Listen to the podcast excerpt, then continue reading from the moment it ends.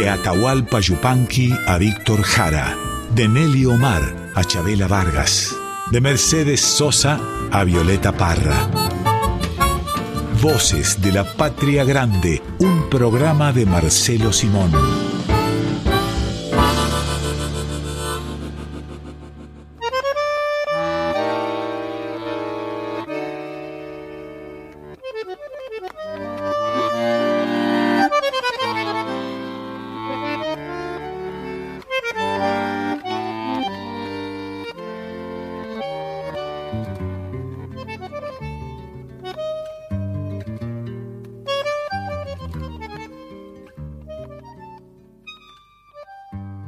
Bienvenidas, bienvenidos a Voces de la Patria Grande. Hoy, en este domingo, tenemos un viaje que creo, y voy a hablar por todos y todas quienes componemos el equipo de este programa, a todos y a todas nos gusta hacer, que es un viaje a Jujuy, Marcelo.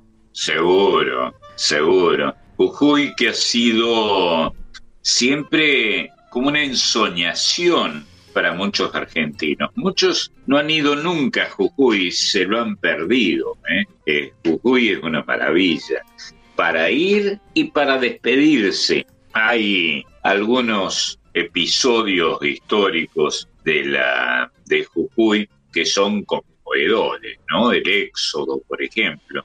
Esta despedida tan gigantesca de un pueblo que decidió dejarle nada al enemigo de ese momento, al realista, ¿no? Y se despidieron. Yo recuerdo de memoria sí. una copla que dice, creo que es del Éxodo, y si no es, se lo adjudicamos al Éxodo. Adiós, Jujuicito. Adiós. E, e, es muy común en el norte, en el norte de Jujuy, usar diminutivos, ¿no? Adiós, Jujuicito, adiós, adiós que me voy llorando. La despedida es muy corta, la vuelta, quién sabe cuándo. Y eh, siempre me pareció conmovedora esa despedida, ¿no? Ese, como dirían algunos muchachos que recién se asoman al hábito de despedirse, ese arrivederci. Acá le dijimos adiós históricamente con la gran guía de ese enorme argentino que fue Manuel Belgrano a la tierra amada de Jujuy y prometieron lágrimas en el reencuentro. ¿no? Me parece un episodio histórico, poético, conmovedor. Y una de esas eh, gestas patrióticas, Marcelo, donde el pueblo es el héroe, ¿no? Está Manuel Belgrano comandando, pero el gran héroe es el pueblo jujeño. Sí, que por alguna razón miserable eh, hubo comentarios en algún momento respecto de la hombría de Belgrano. ¿no? Sí. Yo quisiera verlos a esos que han hecho esos comentarios ponerse en una situación como las que pasó Belgrano, ¿no?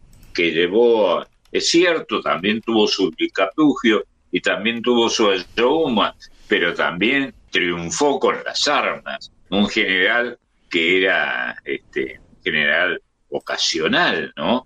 Por, eh, sí. por imperio de las circunstancias.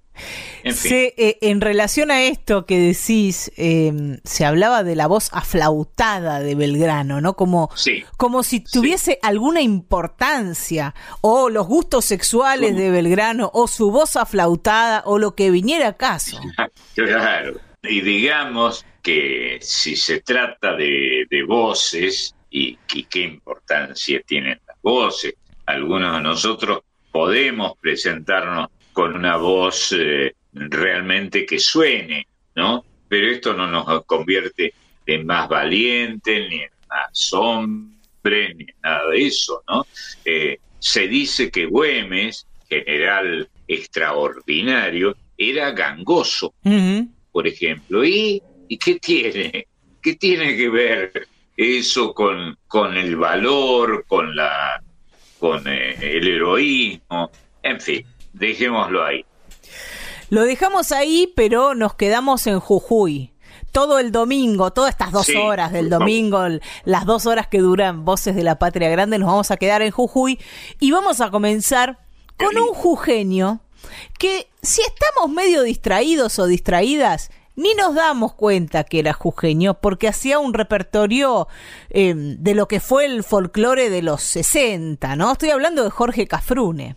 Eh, bueno, un capo, un querido amigo de paso. Era muy fácil hacerse amigo de, del turco, como le decíamos a, a Jorge, un jujeño de Perico del Carmen.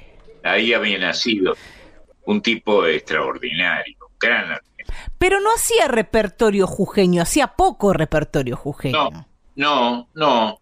Y, eh, y tenía una pinta que, si es que la pinta puede constatarse de esta manera, que, que no parecía jujeño, no parecía un cantor de los altiplanos, ¿no? no parecía puneño, desde luego, y fue un ídolo extraordinario que terminó sus, sus días de una manera muy misteriosa y para mi gusto todavía no constataba. Jorge Cafrune es quien va a abrir esta mañanita donde gritamos Viva Jujuy con Linda mi tierra jujeña de Nicolás La Madrid. Ah, el burro La Madrid, así le llamaban, este, un gran intérprete. Vamos entonces con Cafrune, llegando para Jujuy. Seguro.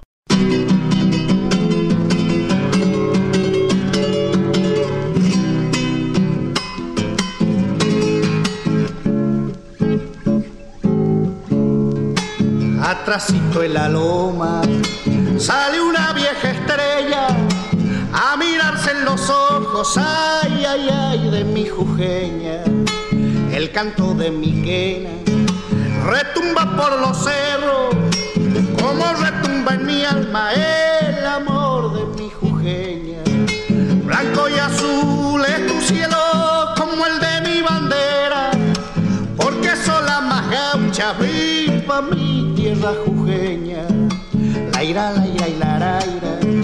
la ira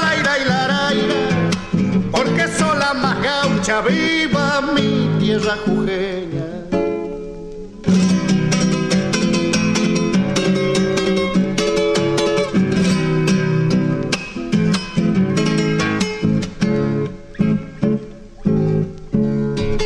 Quebrada cuesta arriba, van y vienen mis penas, mientras yo voy cantando viva mi tierra jujeña. Cuando la muerte venga, buscando compañero, quiero morir cantando viva mi tierra jujeña. Blanco y azul es tu cielo como el de mi bandera, porque son la más gaucha, viva mi tierra jujeña. La ira, la ira y la la ira, la ira y la ira, porque son la más gaucha, viva mi tierra jujeña. Linda mi tierra jujeña de Nicolás Lamadrid por Jorge Cafrune. Seguimos ahora con, con, un clásico, ¿no? Que son la esta recopilación de Rafael Rossi que van a ser los tequis y que es Viva Jujuy. Sí, sí, que no está tan claro de que haya sido este el recopilador el que vos mencionás, aunque es el que figura efectivamente. Estas eran canciones populares, letrillas populares que se repetía, que repetía el pueblo. Era un ejemplo clarísimo de folclore, estas canciones, estas letrillas, insisto, que se cantaban sin que se conociera el autor. Y los tequis, también, agrupación jujeña. Y bueno, y bueno, tequi, que es un jujeñismo, que quiere decir, es como si dijéramos en el resto del país o, en la mayoría del país asistido por los medios de comunicación, tequi es equivalente a pibe, a pibe, chico, eso es tequi. Ahí están. Son, son ellos los que van a hacer este Viva Jujuy. Compadre.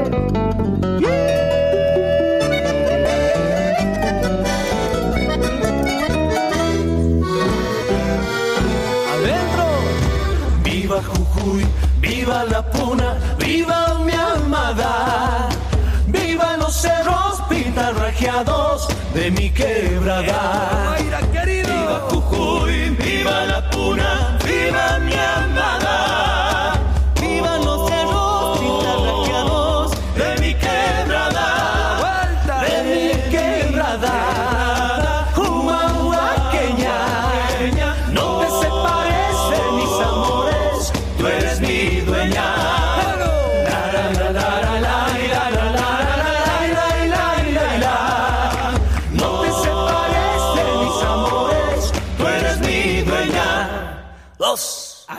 ¡Ay, leña para vos, Jujeñita de mi amor!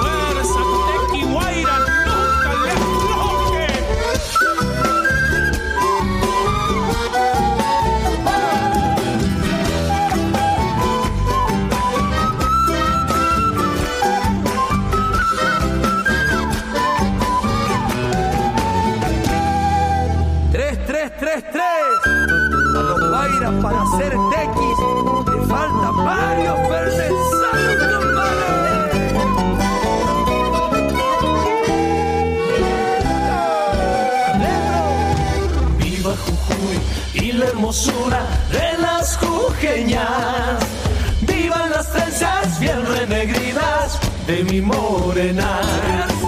Viva Jujuy y la hermosura de las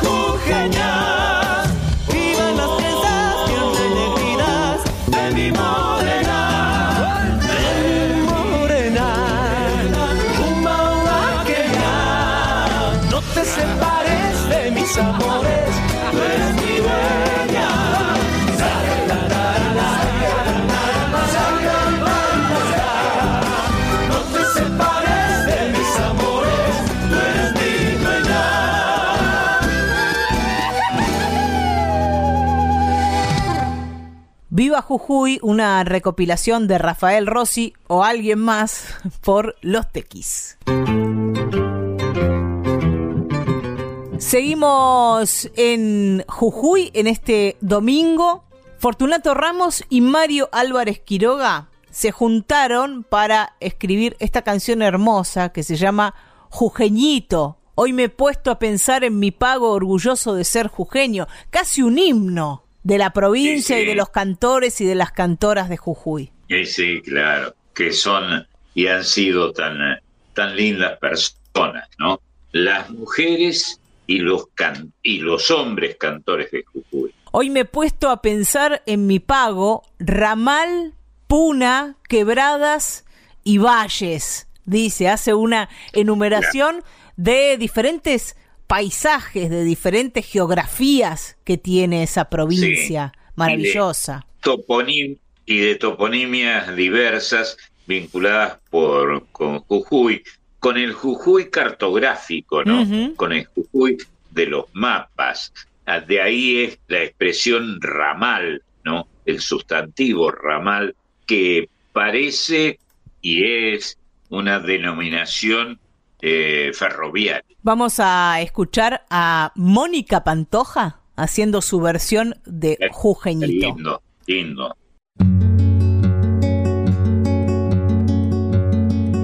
Hoy me he puesto a pensar en mi pago, orgullosos de ser un jujeño. Hoy me he puesto a llorar por mi tierra, Pachamama solar quebradeño. Sueño. Voy mi puesto a pensar en mi guagua, en mis teques, mi chola, mi perro. Hoy me he puesto a cantar con mi caja, tal vez lejos, muy lejos del cerro. Hoy he visto la puna en un sueño, verdito marrón colorada. Y sentado al lado mi apacheta, bien juntito a mí que na lloraba. Y te he visto mahuaca callada, con tus calles vircas y antigales, tus ovejas, tus burros, tus cabras. Ay, jujuy, ay, jujuy, ay, jujuy, jujuycito de mi alma. Ay, jujuy, ay, jujuy, ay, jujuy, jujuycito de mi alma.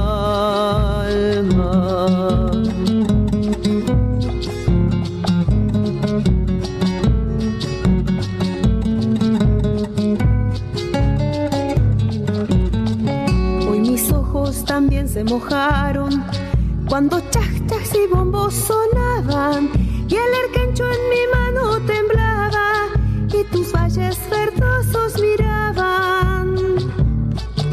Hoy me puesto a pensar en mi pago, ramal, puna, quebradas y valles, abra pampa, humahuaca, la quiaca, jujuycitos de mi alma encantada. Hoy he visto la puna en un sueño, verdito marrón colorada, y sentado a la mi apacheta, bien juntito a mí que na lloraba. Y te he visto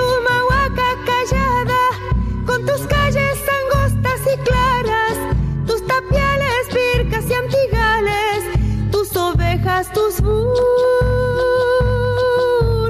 tus cabras. Ay, jujuy, ay, jujuy, ay, jujuy, jujuycito de mi alma. Ay, jujuy, ay, jujuy,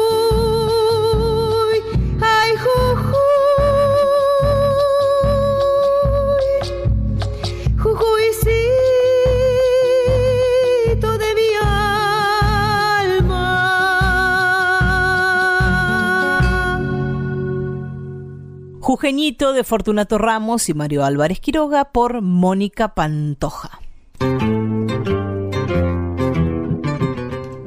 Y esta samba de Lozano que hicieron Manuel Castilla y el Cuchi Leguizamón, la va a cantar una salteña, Melania Pérez. Pero son Sí. tres salteños homenajeando a Lozano. Sí, claro. A Lozano y a la niña Yolanda, Sí. Yolanda Carenzo, que era una, una aparición angelical cuando, cuando decidía emerger, sobre todo en la quebrada. Es Melania quien va a cantarle a la niña Yolanda y a Lozano.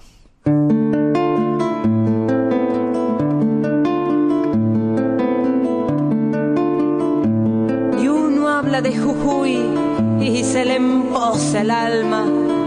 Allí donde el poeta echó a andar cielo arriba y se le enredó en el alma una niña Yolanda. En ese Jujuy de los tolares, de donde viene la copla que dice, Jujuy le han puesto de nombre, debe ser cosa de Dios, que en el idioma del cielo, Jujuy se llama al amor.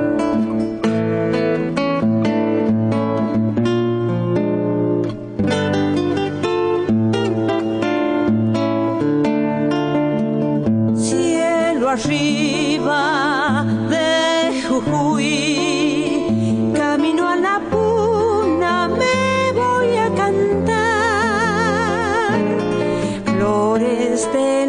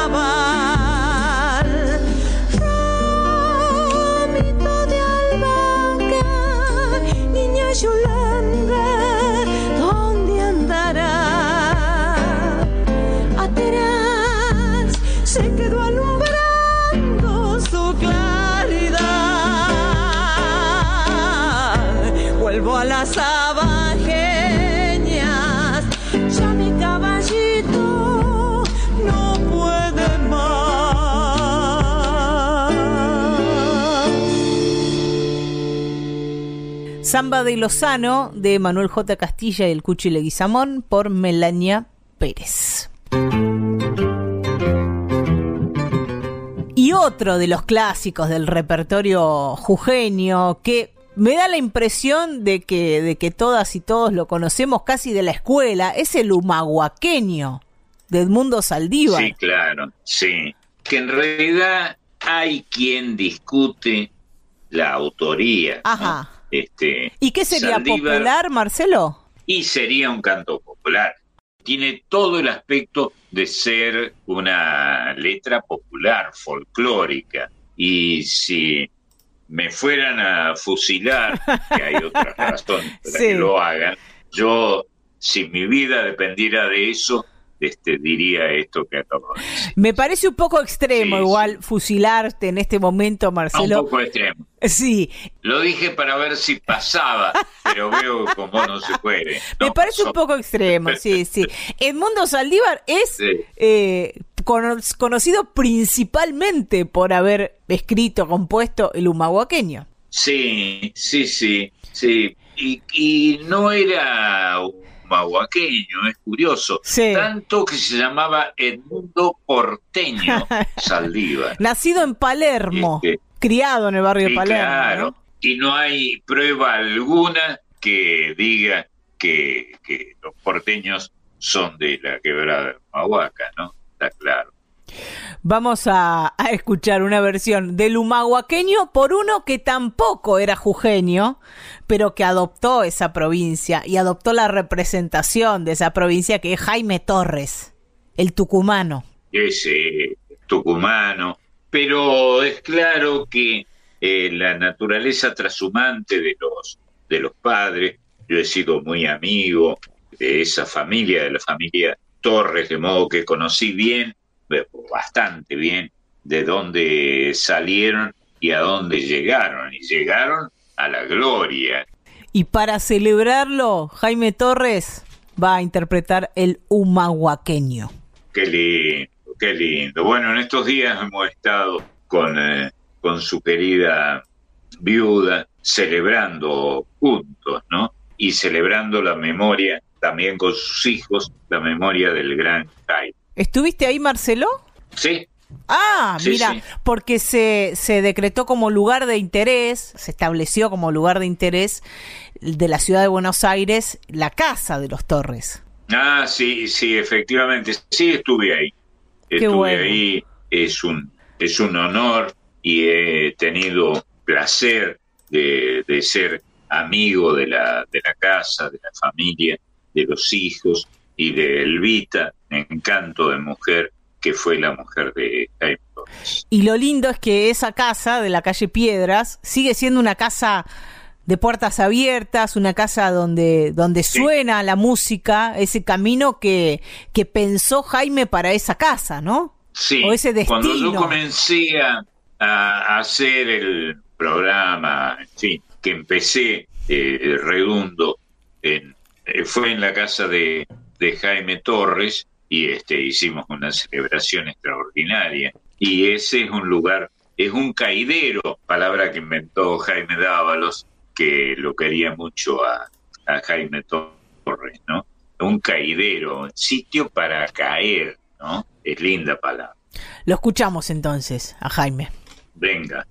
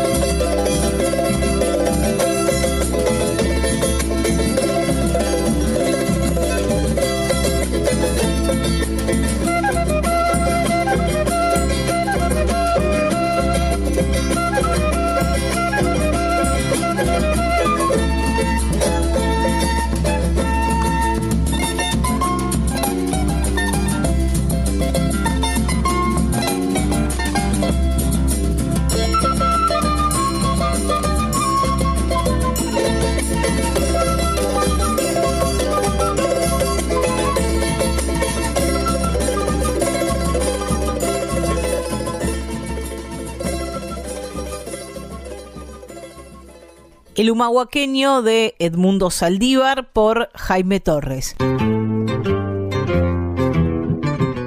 Tengo un problema, Marcelo, porque cada autor que estoy nombrando ya fue puesto en duda por vos unos minutos antes. Es un problema. No, pero eso es para, para hacerme el interesante. No, no, perdón, perdón. No, cosa que no logro. No he logrado nunca. Me causa gracia porque cuando los nombro digo, ¿qué hago? Los nombro, los nombro. Bueno, estos autores que, que vienen ahora sí los podemos nombrar porque efectivamente son quienes compusieron Guanuqueando. Se trata de Ricardo Vilca y de Graciela Bolodarsky. Sí, sí, de ahí de la quebrada, linda gente, linda. Eh, hay, hay una película para ver de Ricardo Vilca para quienes quieran conocer a, a, mm, a este guitarrista, músico de la quebrada. Tal vez muchas y muchos de ustedes hayan escuchado a Divididos cantando esta canción Guanuqueando.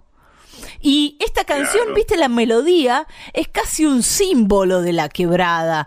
De, de estos tiempos, Sí. ¿no? Así como el humahuaqueño en otro momento, o Viva Jujuy, el símbolo Claro. contemporáneo de la quebrada sonoro, tal vez sea guanuqueando. Sí, bueno, Huánuco era eh, el nombre, el apellido de aborigen de un eh, músico popular de la de aquella zona. Amigo de- no de- extraño.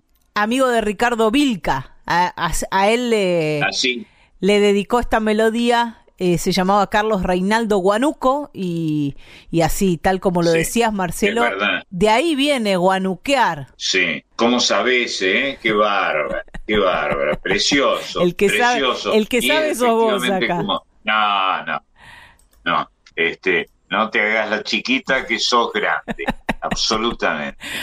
Graciela Bolodarsky hizo la, la letra y vamos a, escuchar esta versión de Guanuqueando por Ricardo Vilca y sus amigos, la versión del autor. Y, y déjame agregar Sí. como un dato pasicultural que Vilca es una palabra, un bisílabo sagrado en la toponimia um, eh, de los altiplanos andinos. Vilca, por ejemplo, es el nombre sagrado de Vilcabamba, la pampa de, de Vilca, ¿no? Este, de modo que es un eh, bisílabo que viene a cuento. Bueno, hace poco nombraste Vilcapugio también, recién hace Sí, un claro, rato. de ahí viene Ujú. Bill Capugio, eh, por más que tenga connotaciones de derrota en esta aventura que siempre ha sido la guerra para cualquier pueblo del mundo. Esta música no nos lleva a la derrota, nos lleva a la memoria y al, al ambiente, a la geografía de la quebrada de Humahuaca y es Guanuqueando. Lindo.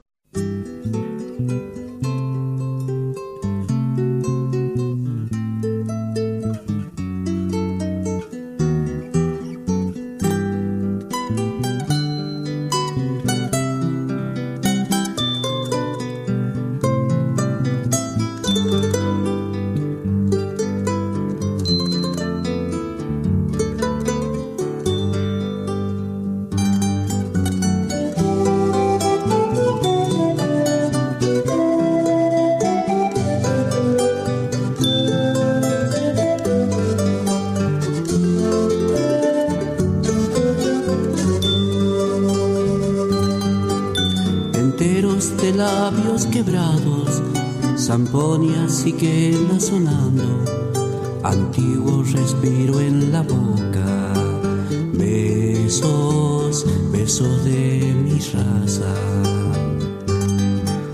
Perdida en la noche el silencio, la tarde que se hace distancia, misterio que el tiempo descifra.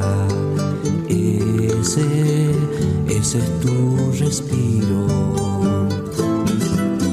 Siento que es que en el viento huye, trayendo amores y silencio de las peñas que encierran el sol en su corazón entre airambos de luna, zampoñas que en el viento huyen. En viaje, buscando un cielo, un cóndor va como mi ser resucitará. buscando la luz.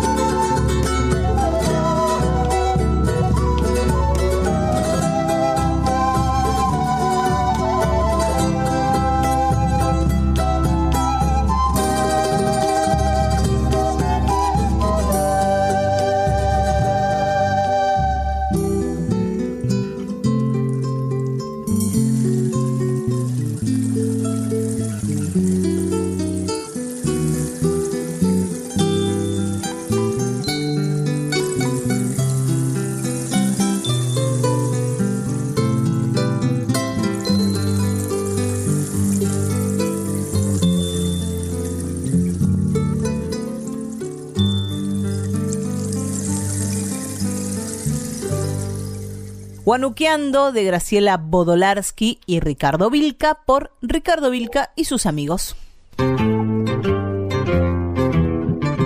Presentamos ahora en Voces de la Patria Grande. Ya escuchamos Jujeñito, bueno, ahora vienen los Jujeñitos y las Jujeñitas y algunos chicos y chicas seguramente invitados a conocer la provincia de Jujuy, los trae Marisa Ruibal. ¿Cómo estás, Mari? Qué lindo. Hola, ¿cómo andan? Marian, Marce, ¿qué cuentan? ¿Cómo te va, Marisita? Bien, muy bien. Siempre con ganas de compartir estos ratos con ustedes. Los peques felices, obvio, porque nos dejan entrar. Está bien, está bien. Marce, recién la nombraron a Graciela Bolodarsky. Sí. Bueno, yo te traigo un libro que ella escribió, ella escribió muchos libros, pero este está dedicado a las infancias, pero tiene una historia muy linda que te quiero contar. El libro se Ah, llama bárbaro. Tranca Balanca, poemas, coplas y relatos para los niños de mi tierra. Como te decía, es de Graciela Bolodansky y las ilustraciones son de Omar Gasparini. Este libro tiene un origen. Acá van a encontrar relatos, como te decía, coplas, poemas, pero no surgieron porque sí. Ella lo cuenta, en muchos lugares lo ha contado. Ella es escritora, educadora, ella nació en Buenos Aires, pero vivió la mitad de su vida en Humahuaca. Mira qué bueno. Es docente de nivel inicial, primario y de expresión corporal. Bueno, ella cuenta que cuando llegó a Huma- a Humahuaca era muy jovencita, inexperta, se fue con un montón de libros guardados que para ella tenían un valor literario maravilloso y entró a la escuela, ella trabajaba en una escuela de campo en la década del 70, la escuela San Roque, y ella leía, ella leía con pasión y entusiasmo, pero se daba cuenta que no podía llegar a sus alumnitos, no los movilizaba. Y entonces cuenta esto que te voy a leer. A ver. Fue, ne- fue necesario aprender a escuchar, mirar hacia adentro, indagar secretos y razones. Tranca Balanca recoge el sonido del viento, ritos y festividades, el respeto hacia la madre tierra, los juegos de los niños y el andar de los seres mágicos que habitan las alturas. Esta pequeña obra está inspirada en las costumbres, creencias y tradiciones humahuaqueñas. Es un libro para que disfruten grandes y chicos, pero sobre todo es una ofrenda a los niños de nuestra tierra. Esto vamos a encontrar en este Tranca Balanca de Graciela Bolo- Bolodarsky. Es maravilloso, Marce. Sí, claro. Ella se dio cuenta que los chicos de la quebrada tenían un lenguaje propio, su mirada iba para otro lado, abarcaba el campo, el horizonte, el cielo, las ovejas pastando, espacios verdes, cerros. Ella venía con otra literatura y se dio cuenta que no era lo que estaban esperando esos niños. Así que escribió esto, pero no solamente para las infancias de Jujuy. Hoy podemos recurrir a esta maravillosa obra para nosotros también conocer estas culturas, estas tradiciones, estos juegos, estos ritos y festividades. Y Trancabalanca, Marce, vos sabés que en Jujuy en Salta le dicen al sub baja. Sí, Así es. Así que es un, lindo juego de palabras también ahí, porque bueno, también nos hace investigar un poquito, saber de qué se trata, por qué tiene ese nombre. Bueno, tenía ganas de recomendárselo, me pareció un, un momento oportuno para que pudiéramos compartir la obra de Graciela Bolodarsky. También es una buena ocasión para detenernos un instante en el viento, ¿no? El viento, como cualquiera de sus nombres regionales, el sonda, el ibitú, el guaira, es un canto tan poderoso que el más grande poeta que hemos tenido en el folclore, sin duda es Atahualpa Yupanqui, escribió el canto del viento. ¿no? El viento es un gran, eh, como, como saben los maestros como vos, las maestras como vos, el viento es una deidad, ¿no? Extraordinariamente poderosa y por eso Yupanqui escribió El canto del viento y ahí está el Guairapuca, por ejemplo, el viento colorado. Así es. Que tiene, entre otras curiosidades antropológicas, digamos, el, el hecho de que es un canto en el que no se no está claro si el viento es hembra o macho, ¿no? Eh, es un extraordinario desafío que nos propone eh, una leyenda tradicional argentina precolombina. Extraordinario. Bueno, y Graciela en este Tranca Blanca recoge el sonido del viento. Pero bueno, antes de irme con la canción, quería compartir algo más con vos, que em, del libro paso a un canal digital, paso a la computadora, paso a las redes sociales. Em, te quería contar de, un canal que se llama A Contar Jujuy. Es un canal virtual muy nuevito, eh, nació el año pasado, en febrero del 2020. Tiene como objetivo acercar la literatura jujeña a niños y niñas de la provincia de Jujuy, por supuesto, y a todo el país. Hemos tenido grandes escritores en, en Jujuy extraordinarios, algunos de los cuales han sido amigos, nos permitieron ser amigos nuestros. Ay, qué lindo eso de nos permitieron ser amigos, me gusta. Me gusta pensarlo así. Bueno, los creadores de este canal, justamente como vos decís, Marce, tenemos grandes escritores a lo largo y la ancha de nuestro país, y especialmente en la provincia de Jujuy hay muchos autores que se dedican a las infancias, autores jujeños, y ellos en este canal justamente quieren recuperar todo esto. Entonces, destacan historias, personas, lugares característicos de la provincia de Jujuy a través de cuentos de autores jujeños. Pero lo hacen de una manera digital, así que hay audio, hay imágenes, Em, los creadores son comunicadores sociales, también jujeños, por supuesto, y todos estos contenidos audiovisuales buscan cautivar la atención de los chicos, pero siempre con una base de cultura local. Me encanta, lo vi, lo corrí, escuché cuentos, escuché historias. Y mm, si ustedes entran, como les digo, es muy fácil porque ponen a contar Jujuy, lo van a encontrar, si no lo pueden seguir en las redes sociales, en Facebook o en Instagram.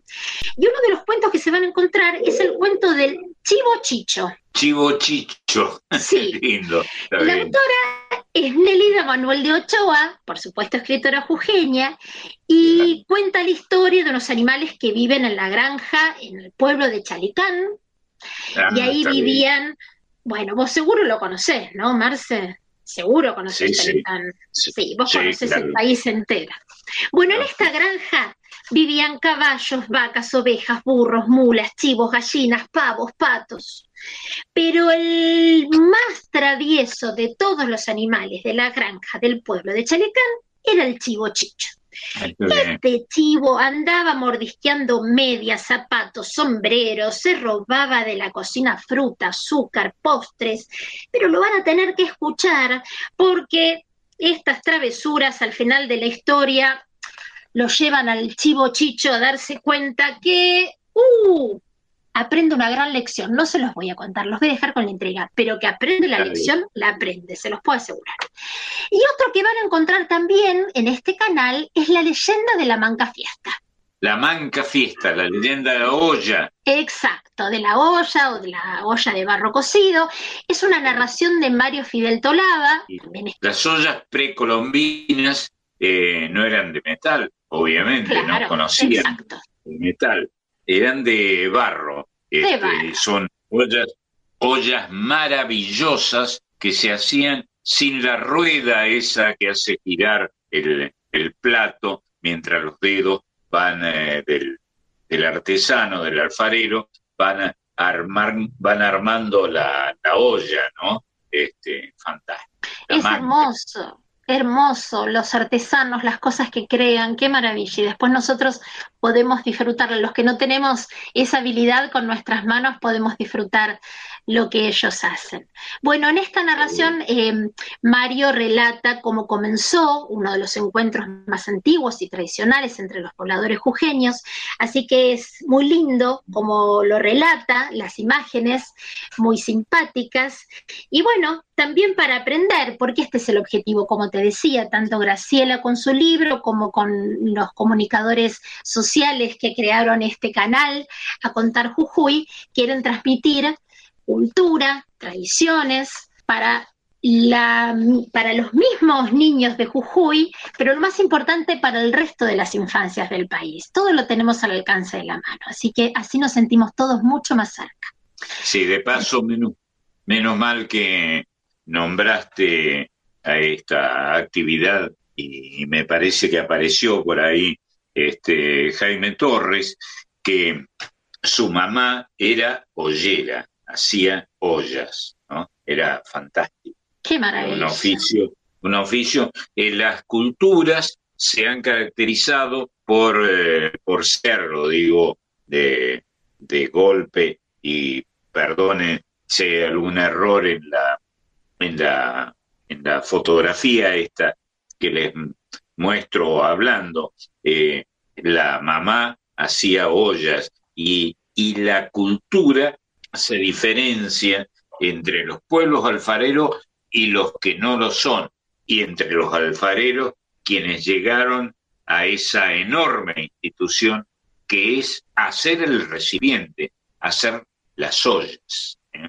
Fantástico. Como siempre te decimos, sos nuestro maestro y todos aprendemos juntos. sí, sí, sí. Esto es indiscutible. Bueno, y ahora sí, me despido con una canción pero si hablamos de Jujuy, no me puedo despedir con otra canción que no sea La Vaca Estudiosa, Marce. Ah, qué gracioso. ¿Eso de María Elena Walsh? Exactamente. Esta, esta vaca que a mí me encanta, yo la quiero, esta vaca estudiosa, porque ella vivía en la quebrada Humahuaca, era muy vieja, pero ella quería estudiar y se fue a la escuela. Pero por si no se acuerdan cómo se fue a la escuela, yo se los voy a recordar apareció en la escuela con zapatos rojos, guantes de tul y un par de anteojos. Hay que imaginarse una vaca en la quebrada Humahuaca con ganas de ir a la escuela y vestida así. Es solamente una genia y una grande como nuestra hay que tener, Hay que tener la imaginación de la gran María Elena Walsh, que si a mí me preguntaran y se supone que alguna especialidad he desarrollado con este tema, quién es el autor de folclore literario más importante, yo diría, sin tener duda, y poniendo a la Borges también ahí, que el más importante autor que tenemos en el folclore es María Elena. Y vos sabés que yo comparto ampliamente lo que acabas de decir. Qué bueno, sí lo sabía. Sí, sí, sí, sí. Así que bueno, me despido con esta vaca estudiosa de nuestra querida Mariela Walsh, y quien la va a cantar es Julia Senko. Eh, Julia grabó un disco que se llama Julia Senko canta Marilena Walsh en el año 2009 y grabó muchos temas de, ellos, de ella. Este es uno em, que está en este disco. Y bueno, aprovechen, bailen. El que no la conoce, que la conozca ahora, esta simpática vaca de la quebrada de Humahuaca. Y me despido con un gran abrazo y con todo mi cariño hasta el próximo domingo. Un beso, chiquita. Muchas gracias. Un beso enorme. Abrazos. El abrazo es para Marisa Ruibal, que ha pasado por Voces de la Patria Grande.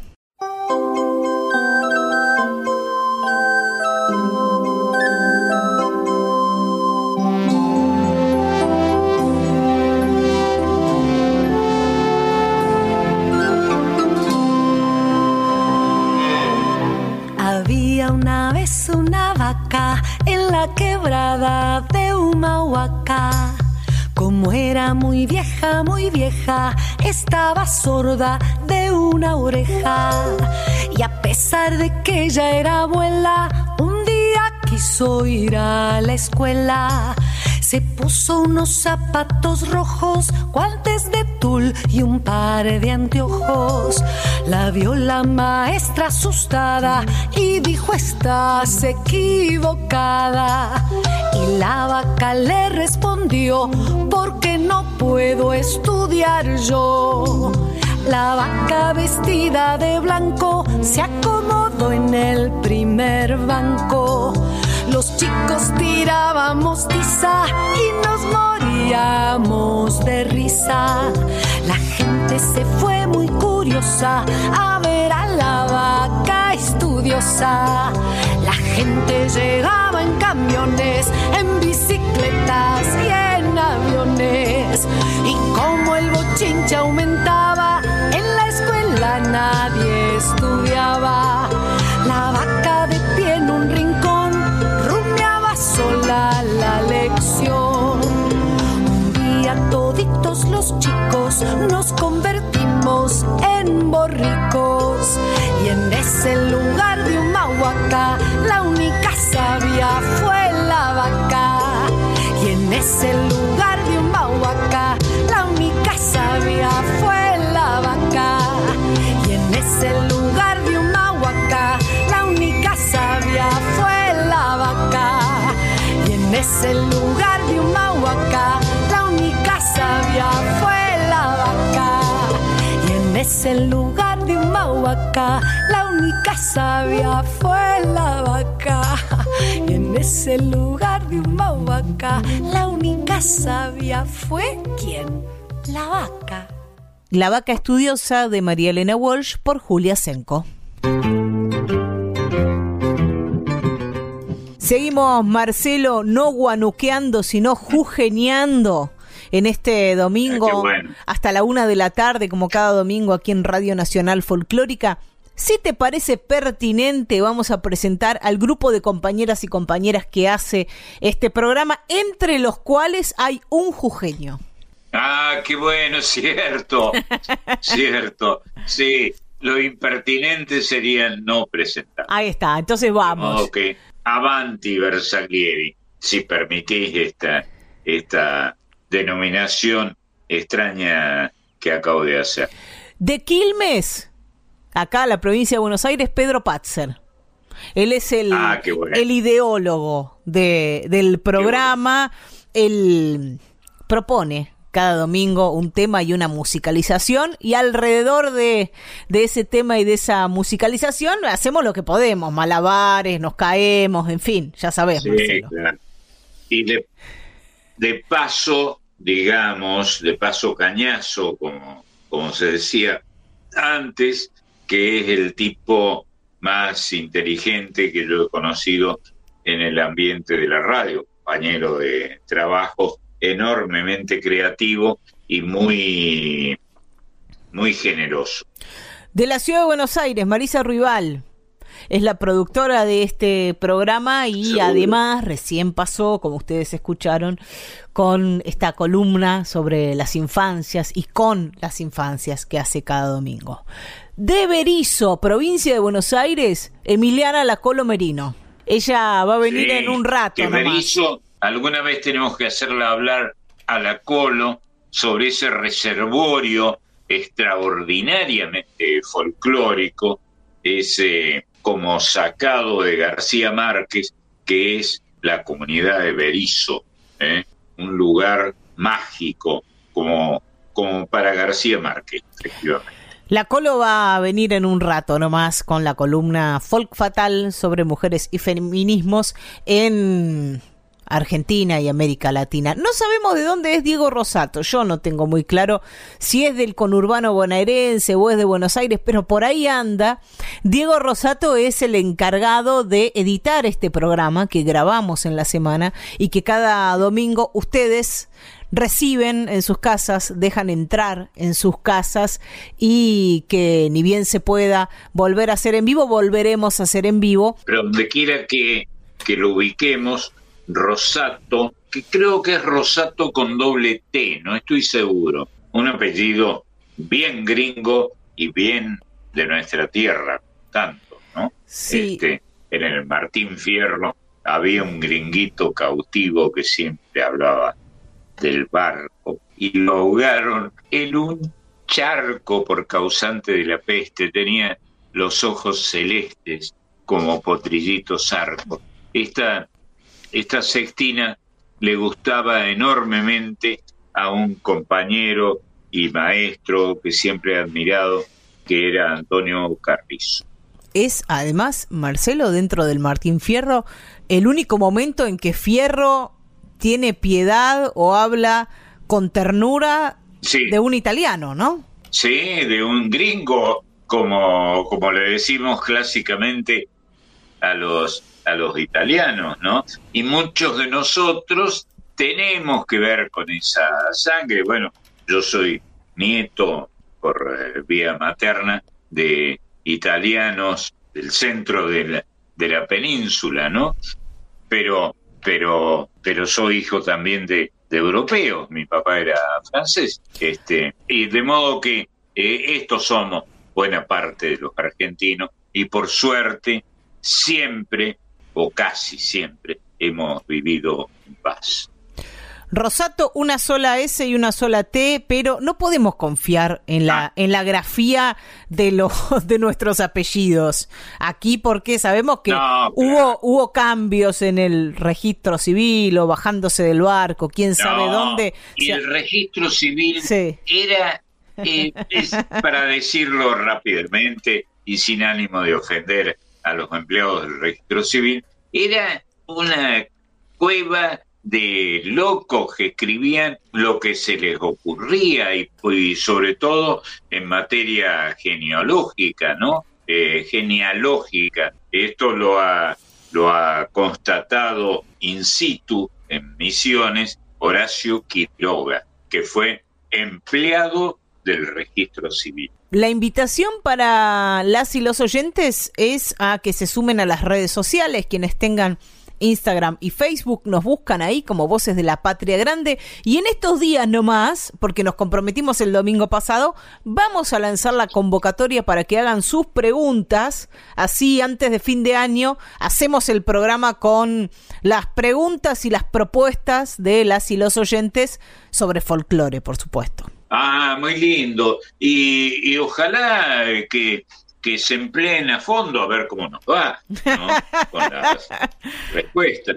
Pero, pero es muy interesante porque es de eso vive la historia de los pueblos, del folclore, inicialmente. inicialmente. Luego eh, reaparece, aparecen las epopeyas, las historias, los relatos, y ahí es donde brillan los tipos como el mencionado recién, Horacio Quiroga, que por más que haya nacido en Uruguay, es un escritor del Río de la Plata extraordinario.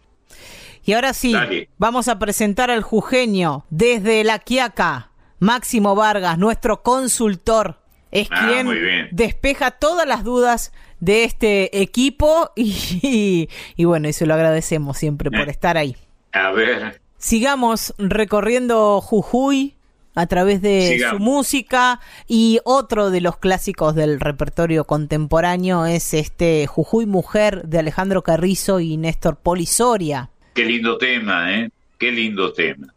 Hermoso. Jujuy mujer. Sí. Y, y de- a lo mejor da para que alguna vez nos pongamos aquí a considerar qué son, desde el punto de vista sexual, del origen sexual, nuestras provincias. De dónde es Córdoba, de dónde Neuquén, de dónde Santa Fe, de dónde Entre Ríos. ¿Qué, qué son? ¿Mujeres? ¿Hombres? Eh, ¿qué, ¿Qué elección sexual han hecho? Puede ser un tema como para que nos agarremos a piñas, ¿no? Esto es lo que plantea este Jujuy Mujer, ¿no? Una provincia que engualicha y por eso la Sí. piensa el poeta como una mujer a la que vuelve. Jujuy nos estamos despidiendo siempre Mm. y siempre estamos llegando de nuevo a Jujuy. va a cantar Milena Salamanca, de familia jujeña y de apellido de alcurnia jujeña. Y, y con semejante apellido, la Salamanca, que era el templo de Supay, del, del diablo. Algunos de, de nosotros, Sí. eh, algunos de nosotros Ujú.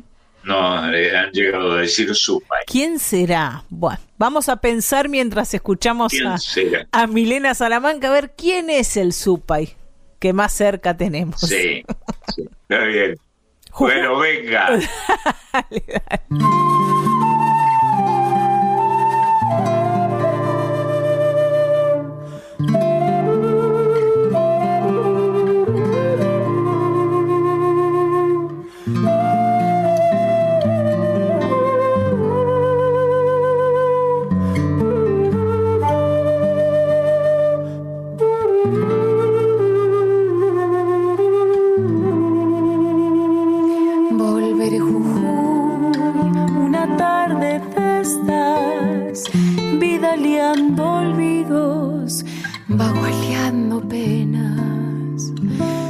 Subiré por la montando el silencio,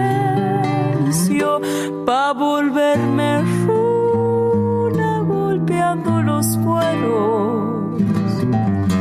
Fiel a la distancia, Barbarita Cruz, sola en Purmamarca, tiempos de cosechas están esperando, machetes, calientes gritos de chahuanco, se oye en el talar coquea la esperanza, sube un viento indio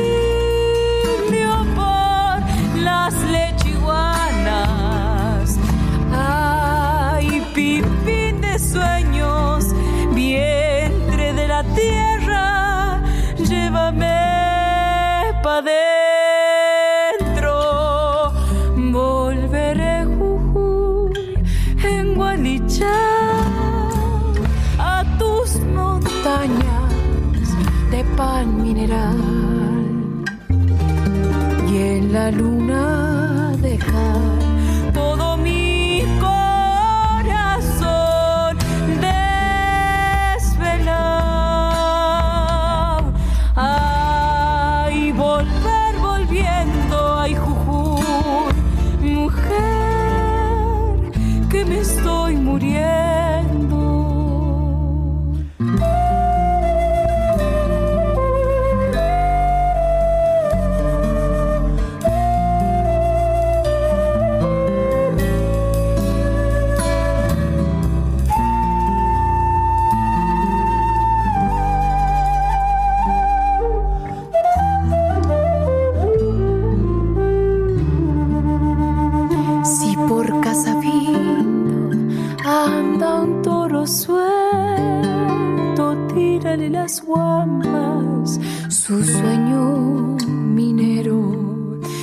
por Galileo llora una mataca, déjame que bese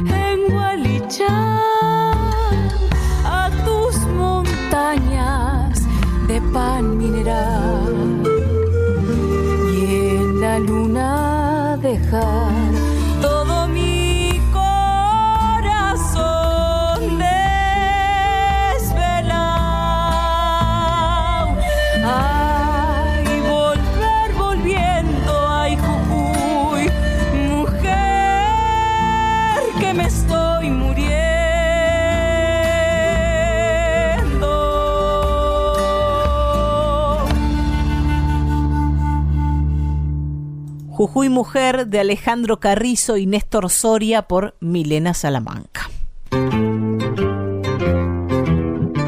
Voces de la Patria Grande con Marcelo Simón por Folclórica 987.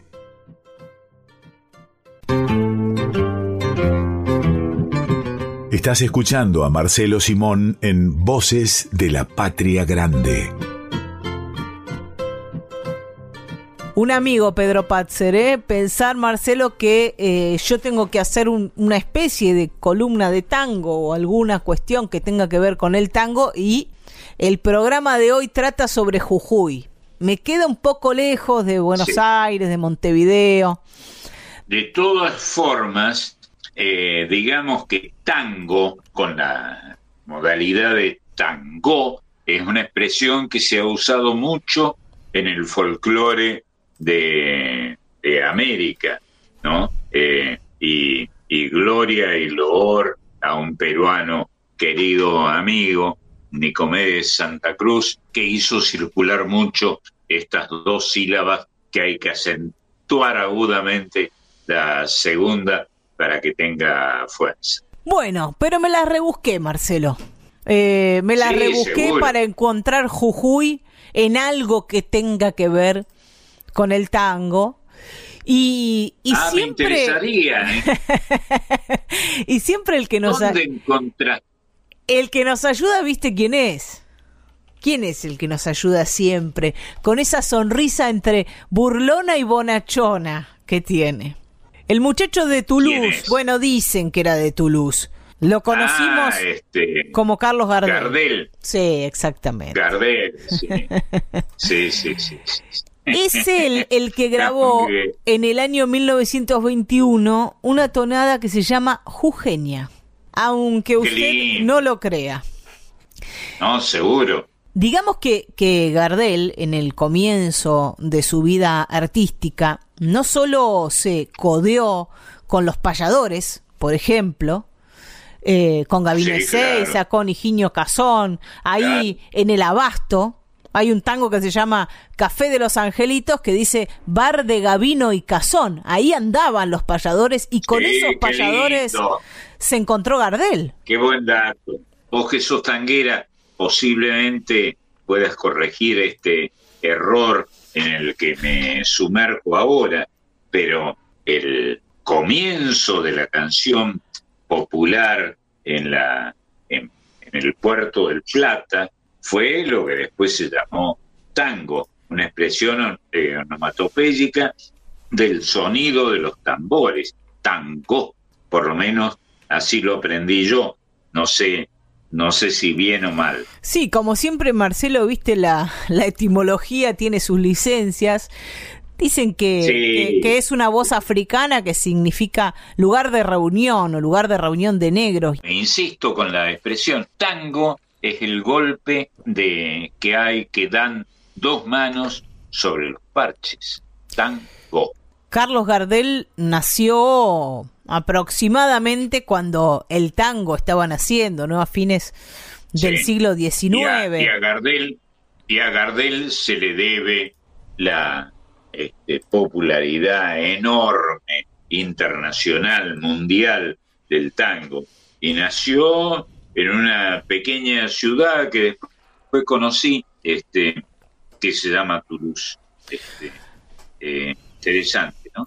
Los fanáticos de Gardel que mm, defienden la teoría de Tacuarembó no van a estar de acuerdo con vos, Marcelo, pero digamos que em, hay casi un acuerdo en que nació en Toulouse, aunque, aunque hay toda una corriente que defiende la teoría de Tacuarembó, diciendo ahí que Gardel sería uruguayo. Sí, sí, está bien, pero es bastante evidente cualquier rastreo serio que se haga sobre el origen de Charles Romuald Gardel eh, desmiente eso, ¿no? De que nació en Uruguay.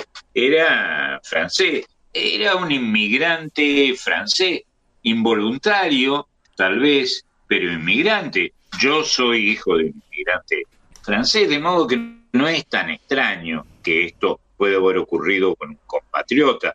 tan ilustre como en este caso Carlos Gardel, ¿no? Él vino de muy chiquito a vivir a Buenos Aires, tenía dos o tres años, así que básicamente eh, fue un porteño porque se crió como porteño, se crió en Sí. el barrio del Abasto y en ese barrio Sí. se entrecruzó con payadores y conoció Claro. a José Razano, armaron un dúo y cantaban zambas. Razano, Gardel Razano. Sí, cantaban Claro. zambas, cuecas, tonadas, música criolla, lo que se conoce como música criolla. Cam- la samba Campanitas que grabaron los chalchaleros era de Carlos Gardel, de Carlitos Gardel. Y la tonada que traje para compartir con ustedes se llama Jujeña. Y como viene siendo el programa Ah, sí. de hoy, Marcelo, eh, en línea Sí. con lo que con lo que es el programa de hoy, hay dudas en relación a su autoría. Sí, claro. Sí. Dicen, Contá dic- un poco. dicen algunos que, mm, que es de un montevideano, pero eh, criado en Concepción del Uruguay, que se llamó Victoriano Montes, y que es el autor también del tambor de San Martín. Algunos se lo adjudican a, a- a este Victoriano Montes, pero otros dan por sentado que Gardel es el autor, que Gardel y Razano son los autores de esta Jugenia, así se llama la tonada, y hasta cuentan una historia. Dicen que Gardel había ido a cantar al Teatro Mitre en San Salvador de Jujuy. Sí, sí, sí. Y Mirá que, vos. sí, como era un lugar muy selecto, no había podido ir toda la gente que hubiese querido estar presente. Se quedó gente afuera. Entonces, Gardel fue hasta la Plaza Belgrano y arriba de un banco cantó un par de canciones más. Esta tonada eh, que vamos a escuchar ahora mismo, se llama Jugenia, habla de la chirimoya, de esta fruta tropical. Ah, mira, una fruta muy sabrosa, Sí. muy dulce, muy exótica, pero que hemos tenido, tenemos en la, en la Argentina, desde luego. Habla del perfume de Amancay, habla de la flor de la Amancay. Ah, qué bien. La flor de la... Yo he visto parar alguna vez en un ómnibus de línea, hacer que los collas, que eran pasajeros, y yo también, en ese ómnibus, el- le exigieran al chofer que paraba, parara porque había una flor de unas amancalles florecido ahí al costado del camino y querían sacar algunas flores. los- Maravilloso. las collitas, ¿no? Maravilloso. Que iban a bordo. Sí, hace muchos años. Habla también esta letra de la flor de agapanto, Mm. de los agapantos. Sí, sí, sí, los agapantos, es verdad, es verdad. Estos nombres curiosos que tiene nuestra vegetación, y hay muchos, muchísimos en la Argentina.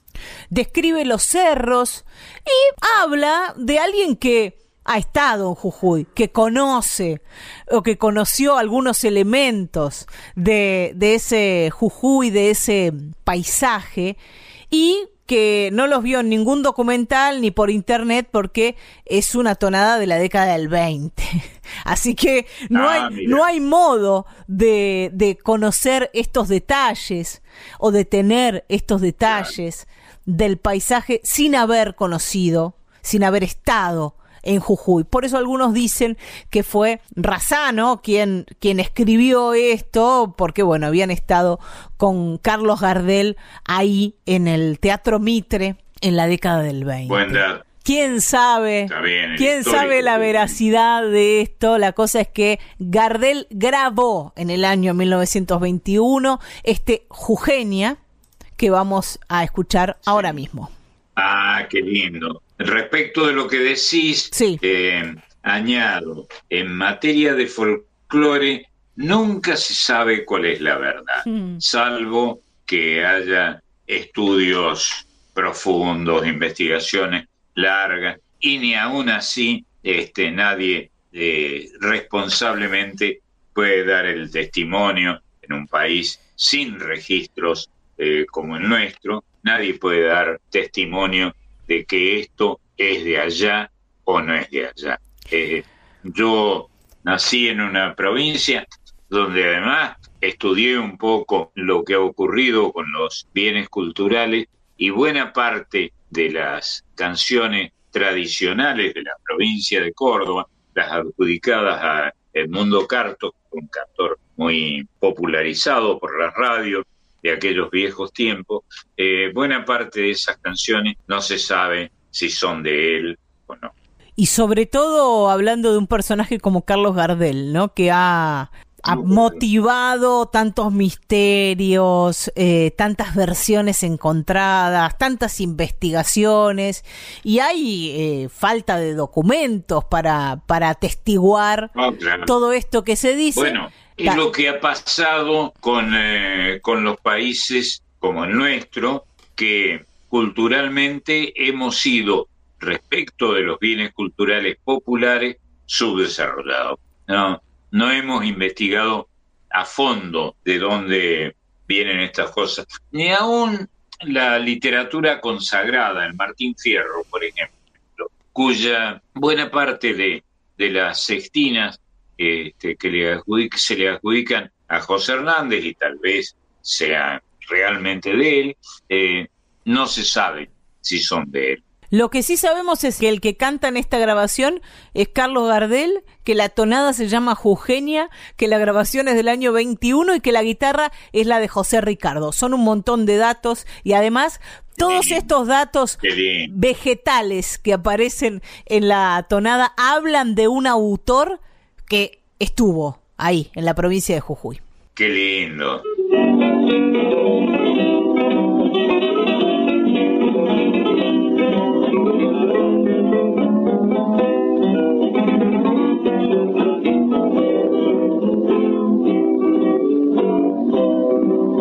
Frescor de chirimoya, vidita y flor de abretosa.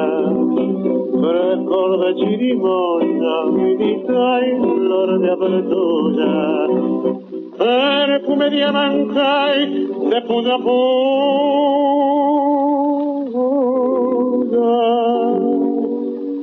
Brisa cerrada.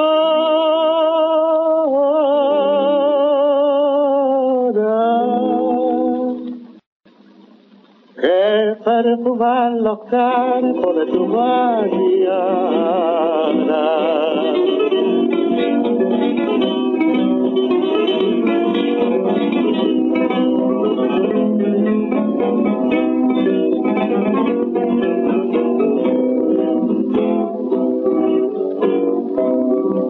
Oro tienen tus campos, vidita, oro y aroma. Tienen tus campos, vidita, oro y aroma. Si se duerme la tarde sobre tus lomas,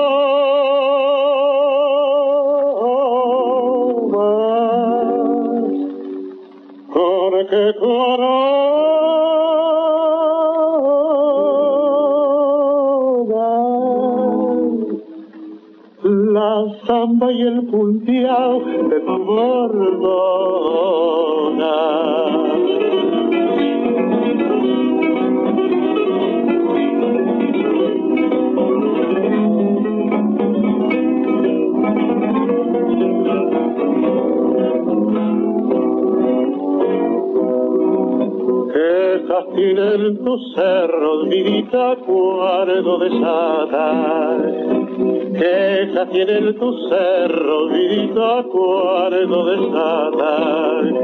La nota que fumbrosa de tu quebranto,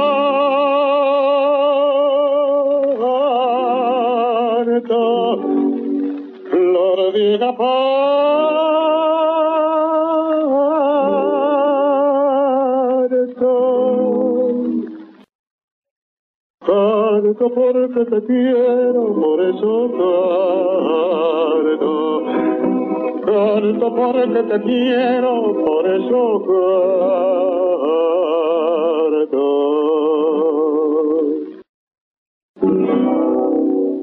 Escuchábamos a Carlos Gardel junto a la guitarra de José Ricardo cantando Jujeña. En Voces de la Patria Grande recibimos a nuestra compañera, hoy ya dijimos, desde Berizo, viene ella, no, no ahora, pero de Berizo, Emiliana La Colomerino, que trae su columna Folk Fatal. ¿Cómo estás, Emi? Hola, ¿cómo les va? ¿Así que estuvieron hablando de Berizo? Sí. O por lo menos de, Sí. de mi origen. Pero Bueno. hay que hablar, tenés que hablar. Algún día hacer una exégesis de ese lugar, esa especie de Far West, eh, eh, este, esa, ese, ese lugar como escrito por García Márquez, eh, como relevado por García Márquez, que es Berizo, ¿no? Completamente, completamente. Sí, sí, sí. Es muy, muy particular esa ciudad. Que Mariana recién decía, parece que, que viniese de Berizo, en realidad no, no en estos momentos, pero casi, casi, ¿eh? Tuve hace muy poquito por ahí. Así que. La pegué entonces. Casi, casi. La repegaste, Marian, sí, sí, sí. Bueno, pero hoy la idea es viajar a Jujuy, que me encanta. Este, Bueno. y que pensando un poco en, en estos lugares mágicos, ¿no? Donde se retratan personajes que bien podrían estar en, en una novela de García Márquez, me parece que en Jujuy también puede suceder. Sí, claro, especialmente en Jujuy, especialmente en Jujuy. Y ya que hablamos de escritores, eh, nombrémoslo a Tizón, ¿no? Héctor Tizón, que tiene tanto que ver también con retratar a esos personajes. enorme, enorme escri- escritor olvidado, eh, Tizón, Héctor Tizón. Y lo traigo a Tizón porque lo que decidí hacer hoy básicamente es un recorrido por distintas jujeñas que fueron apareciendo en este espacio folk fatal que ustedes este, tan amablemente me han permitido tener los domingos, porque mirando hacia atrás descubrí que, mm, que bueno, que aparecieron muchísimas mujeres jujeñas eh, destacadas, ¿no? Y, y de las cuales hemos hablado. Así que de alguna manera hoy quiero hacer una especie de síntesis o, o un hilo conductor a través de ellas para terminar, por supuesto, con Ah, una qué canción. Qué buena Eh, idea, qué buena idea, Colo. Hablamos, ¿se acuerdan ustedes, hace mucho tiempo de las lavanderas del, del río Chico, del Sibi? Claro. A la el que río Chico, hay dos ríos en eh, Jujuy y yo tengo eh, tantos años que he visto ese espectáculo, he visto a las mujeres del río Chico lavando ropa en el, eh, en el río, este, extraordinario, ¿eh? en el cauce. Claro, porque como vos decís, se acercaban al río directamente, eh, generalmente eran, eran mujeres de, de una clase baja que trabajaban para la alta sociedad, ¿no? Pero de aquel claro, entonces, y- hablemos de principios del siglo, del siglo XX. Sí, y yo he alcanzado a, a ver que cuando, por ejemplo, eh, algo que yo escuché este, que decía, eh, eh, hablando de algo, yo estaba elogiando y la, la persona que tenía enfrente me dijo, alabar al arroyo, alabar al arroyo, extraordinario. Claro, porque se lavaba en el río y el río chico era, está, hay dos ríos, como dije, el río chico era para lavar la ropa en aquellos tiempos heroicos de lavar en, el, en las aguas del río. Claro, y, y bueno, y con el cielo como techo, ¿no? Como testigo de eso que sucedía al aire libre todo el tiempo.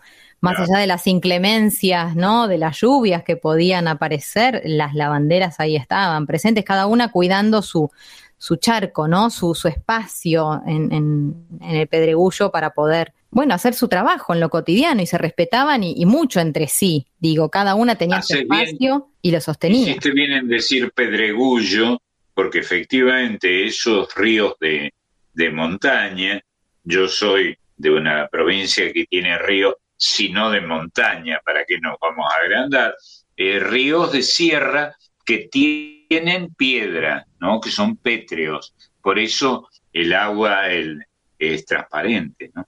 Bueno, pero ¿por qué yo traje a una de nuestras columnas la historia de las lavanderas del Cibicibio del Río Chico? Porque lavanderas había y en muchos sitios, pero ¿por qué estas puntualmente? Porque fueron quienes se manifestaron en contra de, de quien en algún momento decidió, se supone que, bueno, con, con una necesidad de mejorar la situación este, de las lavanderas, presentar un enorme tinglado para que ellas trabajen, pero bajo techo. y no eh, sobre el río, como venían haciéndolo desde siempre.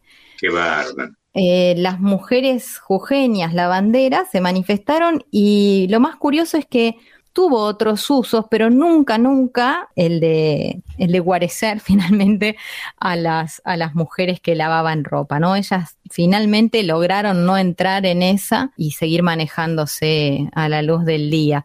Y fíjense ustedes que es simbólico que muchos, muchos años después, ahí en ese mismo sitio, que nunca fue utilizado por ellas, se generó, no hace demasiado tiempo, hace apenas unos años, un centro cultural al que se llama Héctor Tizón, justamente, Ah, con un homenaje a las lavanderas, ¿no? Hay unas esculturas bellísimas que les recomiendo que vean, aunque sea si no lo pueden hacer personalmente a través de las redes, a través de, de internet, ¿no? Ahora que se puede acceder también a tantos sitios. Al día de hoy se puede disfrutar de muchos espectáculos musicales, de lecturas colectivas, ¿no? Es un, un lugar muy vivo, más allá del paso del tiempo. Eso es entonces, dijimos, en Jujuy, ahí a la vera, ¿no? De- del río Chico. Claro. Eh, y nosotros en su momento, cuando hablamos de ellas, escuchamos una, una canción que el Cuchi le compuso a las lavanderas de- del Río Chico y que cantó Lorena Astudillo, no hace El tanto. Cuchi, el Cuchi Leguizamón, un capo. Un capo, un capo. Pero también hablamos, pensando en las mujeres jujeñas, de las hermanitas Cari, dos personajes adorables, ¿no? Adorables. A una de ellas la llegué a conocer, Ernestina, alguna vez. Ernestina Eh, y la y otra Ernestina. Candelaria. La otra es Exacto, Candelaria. exactamente. Vos las conoces bien. Sí, claro, y las admiro tanto, tanto, que, que si a mí me, me exigiera que nombrara a los folcloristas que más admiro, nombraría a estas hermanas. Ellas son copleras, son Sí. copleras populares, ¿no? Como tantas otras Populares. mujeres, seguramente de la quebrada. Pero lo interesante es cómo han llegado a trascender tanto que, que se han vuelto artistas, porque sobre escenarios de distintos países se presentaron con estos contrapuntos de bagualas a través del grupo Quebradeños, que vos también conociste, no sé si no habrás presentado ahí con Jaime Sí, Torres, claro. con Fortunato, Tomás. Lipán. Sí, claro. Y que cantaban coplas extraordinariamente ricas. Yo recuerdo, a ver si me sale, eh, una copla no cantada, dicha, de las que cantaban este, en ese grupo, cuando, cuando hay, como decía, me- se, me, se me rompió la, la cadena de la memoria. Cuando la luna se apaga en plena noche sere- serena, hasta los gallos cantaron creyendo que anochecía. Una cosa así mal, mal dicha. Vos te metés en cada, en cada sitio también, este, claro. Picoteás a la, a la memoria y aún así te acordás como referencia de lo que acabas de contar. Qué capo. Sí. Yo no me animo, Sí, no, me le animo a tanto. Sí a decir que siempre han tenido eh, coplas muy picarescas, ¿no? Son muy divertidas las picarescas. dos. muy picaresca. Y eso es el carnaval. El carnaval siempre ha sido en, eh, en Humahuaca y en todo el, el norte, sobre todo en el norte jujeño, salteño y jujeño, ha sido muy picaresco para acudir a una antigua denominación. Bueno, y ahí están entonces, Va- vamos sumando, ¿no? Hablamos de las lavanderas, eh, del Río Chico, hablamos de las hermanitas Cari también. Yo ahora estoy haciendo una síntesis, hablamos más profundamente de cada una de ellas, ¿no? Eh, pero también quería traer hoy en el recuerdo a, mm, a Barbarita Cruz, Ah, nacida en Purmamarca, aunque vivió Sí. también en, en Humahuaca, ¿no? Un personaje nacida en 1922, falleció en el Qué bárbaro. 2016.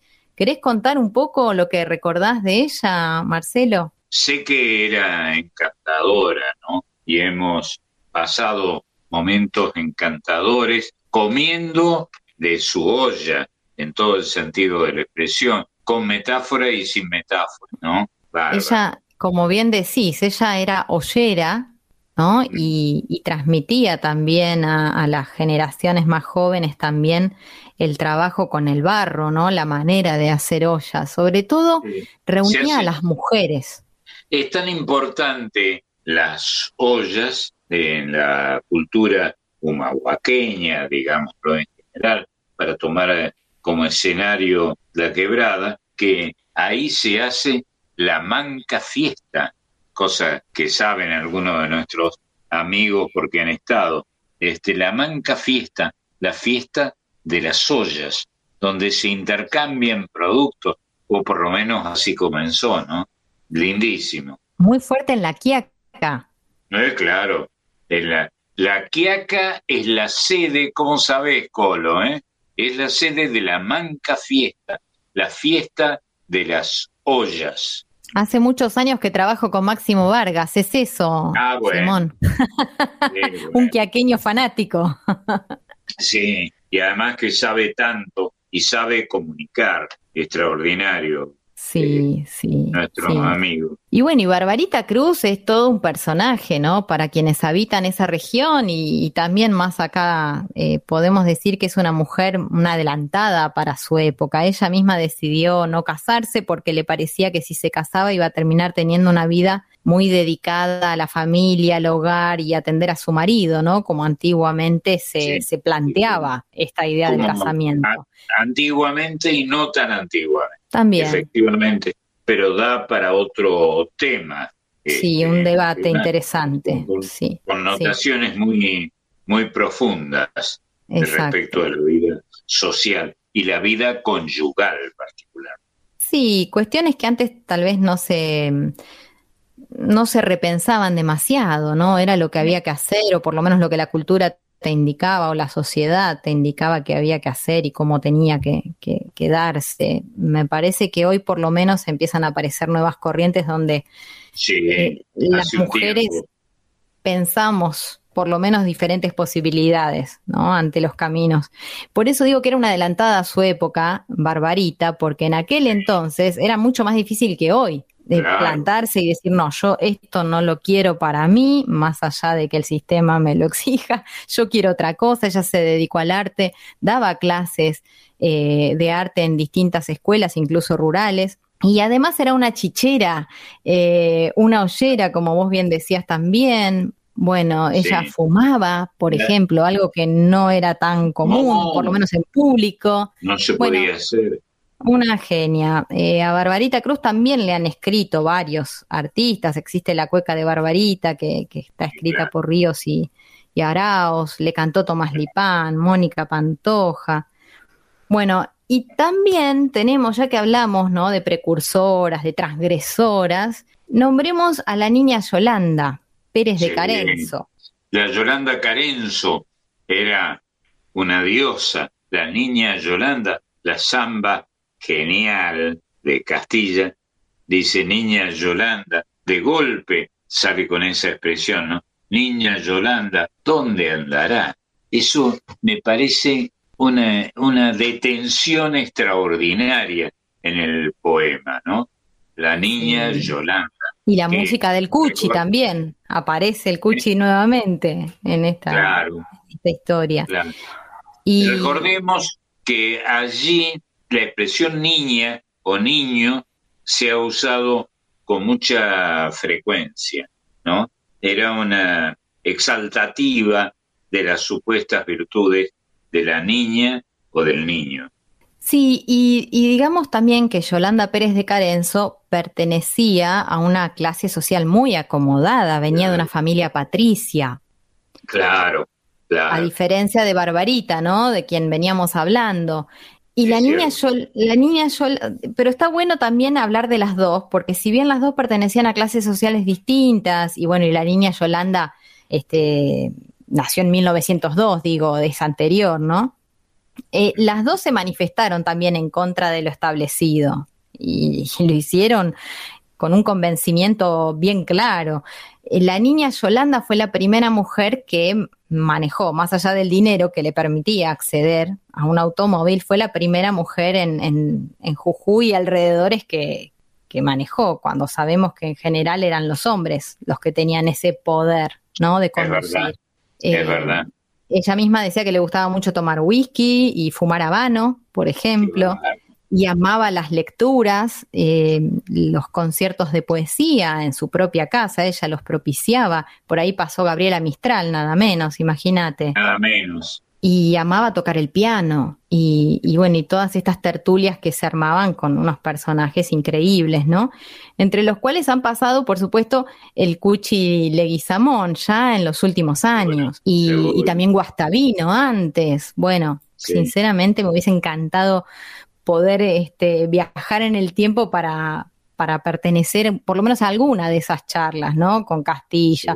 Neruda, el propio Pablo Neruda estuvo ahí, Jorge Sí, Calvetti. estuvo ahí, estuvo ahí. Bueno, increíble, increíble mujer a la que le han escrito, como vos decías, Leguizamón y, y Castilla. Así que fíjate, en un ratito nada más pudimos nombrar un montón de mujeres y todavía podría seguir. Voy a parar acá porque si no este, necesitamos un programa aparte. Solo nombrar a Marina Vilte, también otra de las mujeres que pasó eh, por, por este, por este espacio, ¿no? Una docente jujeña mm, desaparecida durante la última dictadura Es militar. cierto. Con un apellido bien aborigen, Vilte. Muy, muy, exacto. Bueno, Jujuy es un- una tierra, me parece, de mujeres poderosas y hoy lo quería resaltar.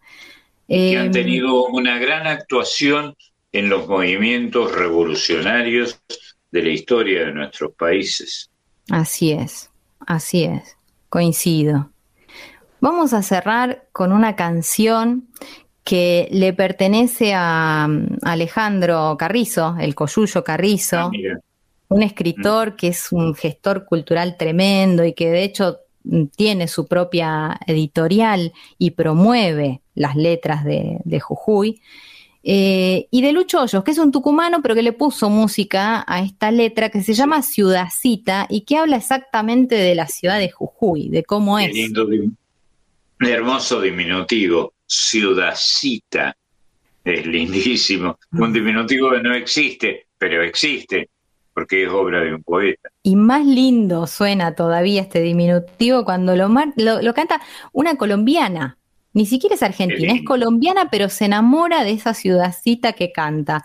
Ella se llama Marta Gómez, una dulce absoluta. Alguna vez la escuchamos. Bueno, la traemos para cerrar este recorrido eh, que tiene que ver con las mujeres y con Jujuy. Yo los dejo escuchándola y les mando un abrazo enorme, que, que- que llegue hasta el próximo domingo. Bueno, un beso, piba. Muchas gracias. Muy Besos. linda la columna.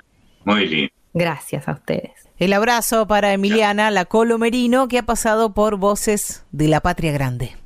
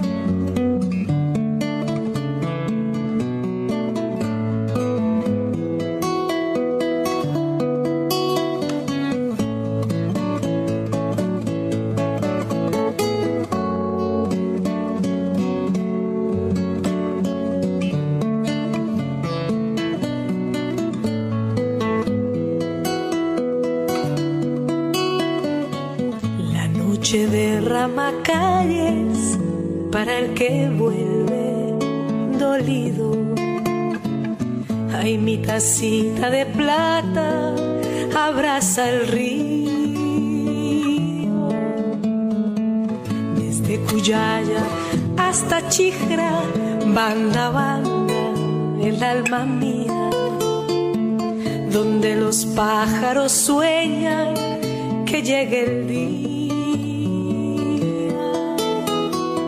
San Salvador de Jujuy, ciudadcita, los lapachos de Galán, ciudadcita, pero es tan mía, ciudadcita,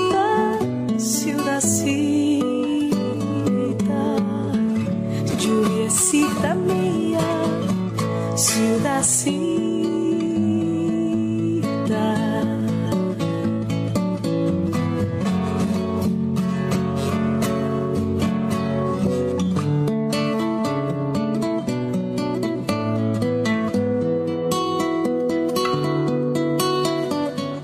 Mientras se besa en el valle con la puna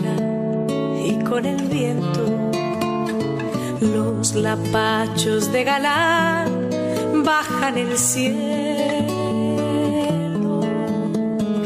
y afana hembra tendida de lluvia azul el vestido para el que quiere llegar y ya ha partido. San Salvador de Jujuy,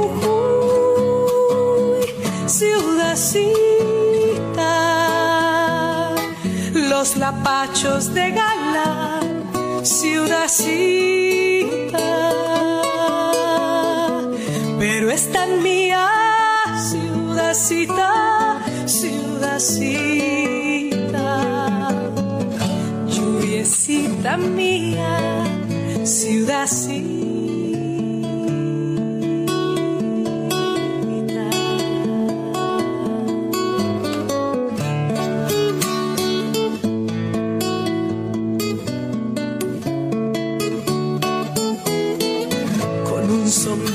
Estrellas voy detrás de tu agonía. No tengo más que esta pena, pero es tan mía. Ojos negros, ciudadcita, poncho de zapas tejido. Cuando el olvido me lleve, habrá un San Salvador de Jujuy, ciudadcita, los lapachos de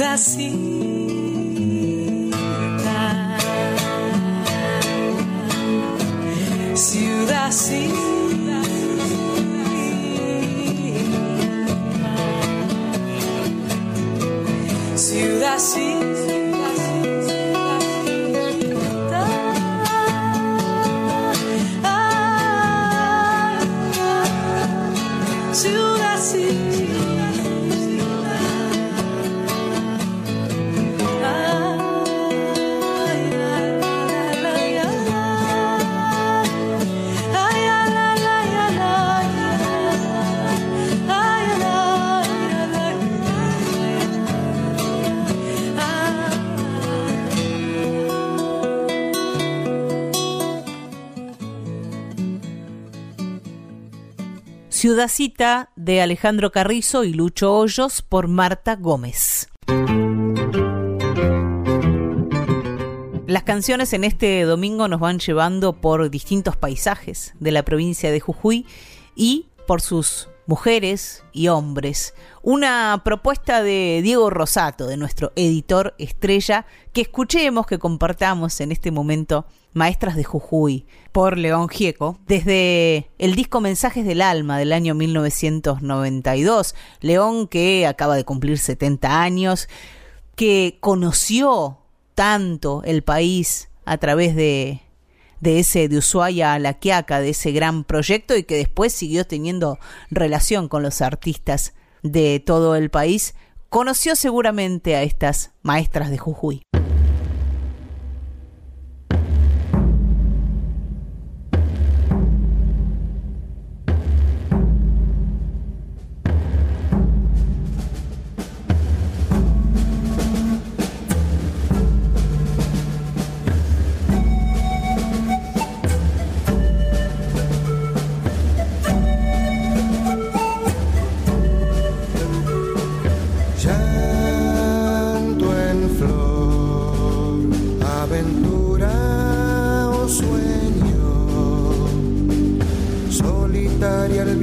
De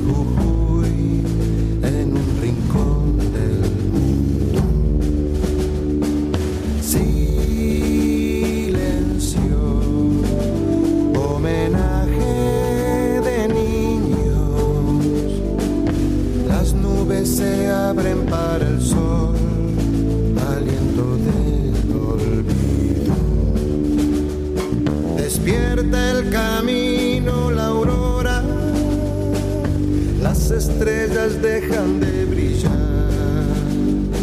La mula elige al azar pisar entre las huellas nuevas. Es como una herida que sangra en libertad, es una soledad llena de alegrías.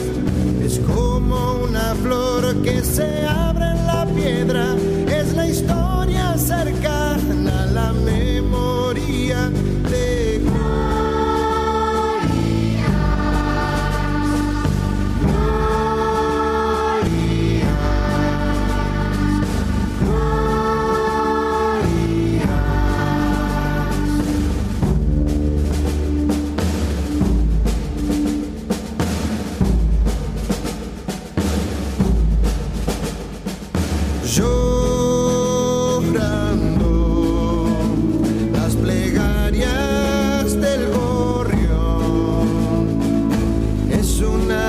baja que grita a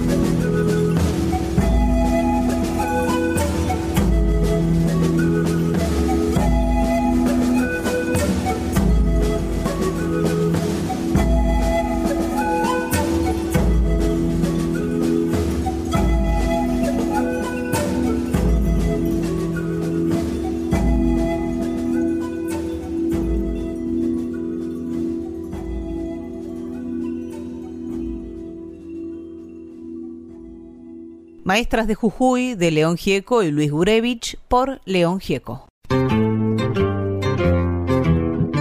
Voces de la Patria Grande. Y nos vamos, Marcelo. Nos tenemos que ir de Jujuy. Bueno, viva. No nos queda otra. Adiós, Jujuycito, adiós. Adiós que me voy llorando. La despedida es muy corta. La vuelta, quién sabe cuándo. A mí se me ocurrió que esto es una, una mención del éxodo jujeño, el episodio colectivo más eh, heroico que encuentro en la historia argentina. Y si llueve en Jujuy, Marcelo, se pone hermoso. Sí. Y si canta Tomás Lipán, mejor todavía. Eh, Este, Seguro. Me gusta Jujuy Seguro. cuando llueve de Miguel Jacopetti y Víctor Yunes Castillo para la despedida de este programa bien jujeño. lindo. Nos reencontramos el domingo que viene a las 11 de la mañana. Bueno, piba, muchas gracias. Un abrazo. Un beso.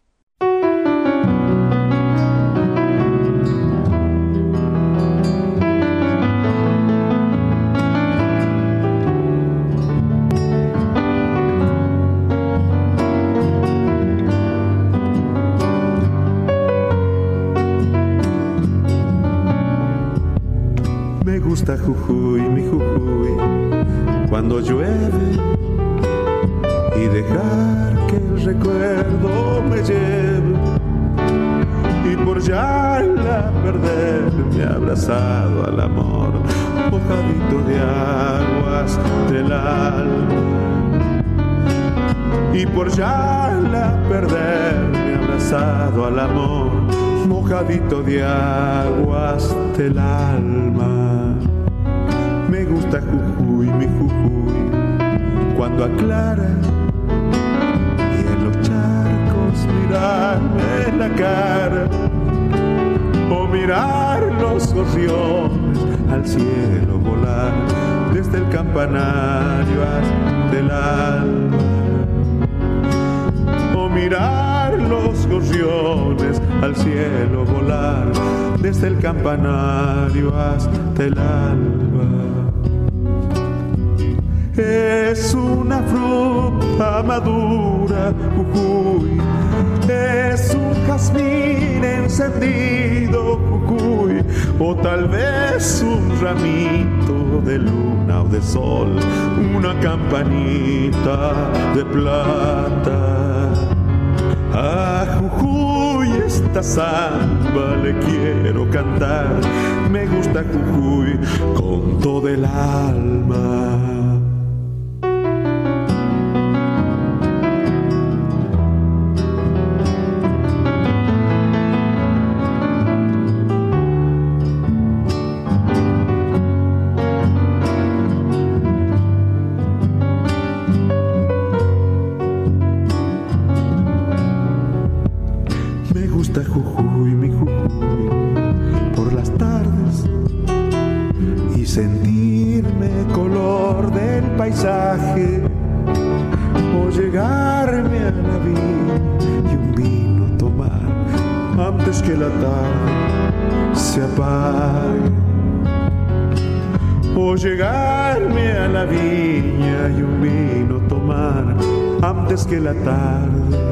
Se apague. Me gusta Jujuy,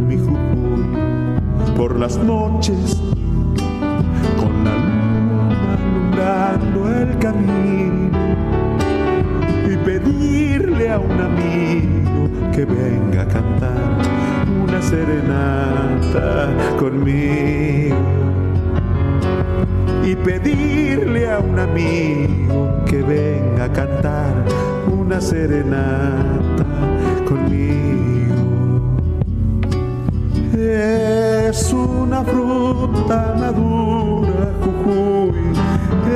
Es un jazmín encendido, Jujuy. O tal vez un ramito de luna o de sol, una campanita de plata. Samba le quiero cantar. Me gusta Jujuy con todo el alma.